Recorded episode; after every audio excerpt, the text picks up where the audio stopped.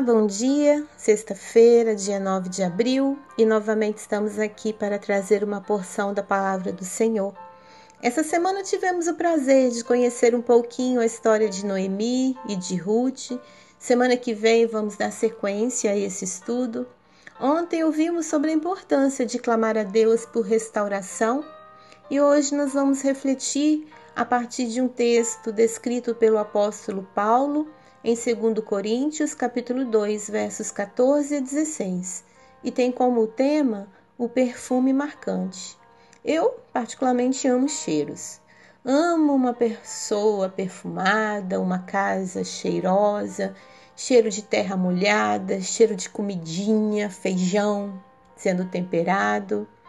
Aos alérgicos, cheiros normalmente não são bem-vindos. Uma peninha, né?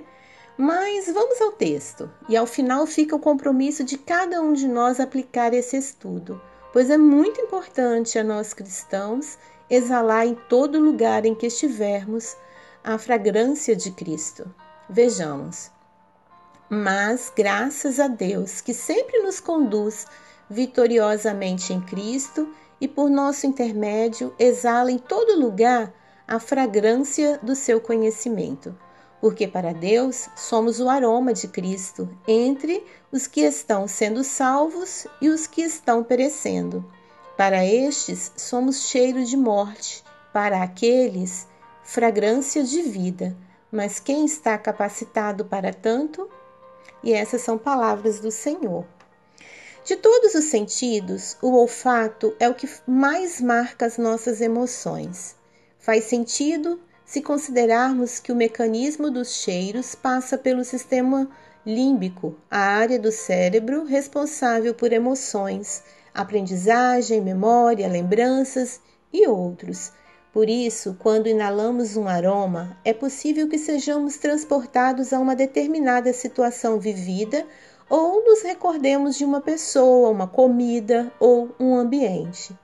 Essas memórias podem vir acompanhadas de sentimentos como saudade, alegria, paz ou tristeza, angústia ou medo.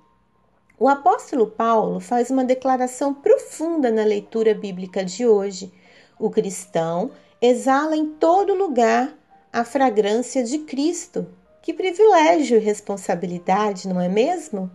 É uma honra ser portador do aroma de Deus entre quem o segue e também entre os que ainda não o conhecem ou o rejeitam. Essa doce essência invade o mundo, agradando a uns e repulsando outros. Mas é impossível de ser detida. Isso deve constranger o Filho de Deus a buscar a santidade e a limpeza em seu modo de viver. Lavem-se, limpem-se, removam suas más obras para longe da minha vista. Parem de fazer o mal, diz Isaías capítulo 1, verso 16, livrando-se de todo e qualquer tipo de contaminação que descaracterize o perfume original.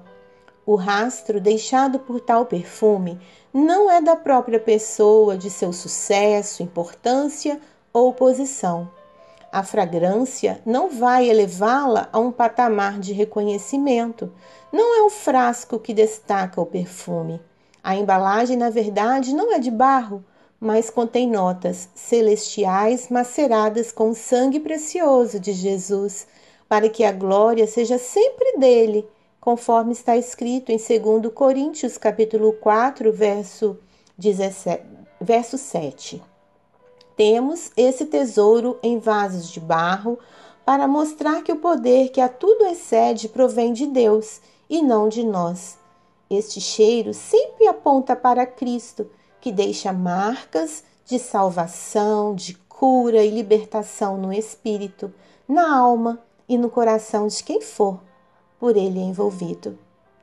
O cheiro de Cristo deixa marcas profundas e aplaca a podridão do mundo conforme destaca segundo Coríntios capítulo 2:15.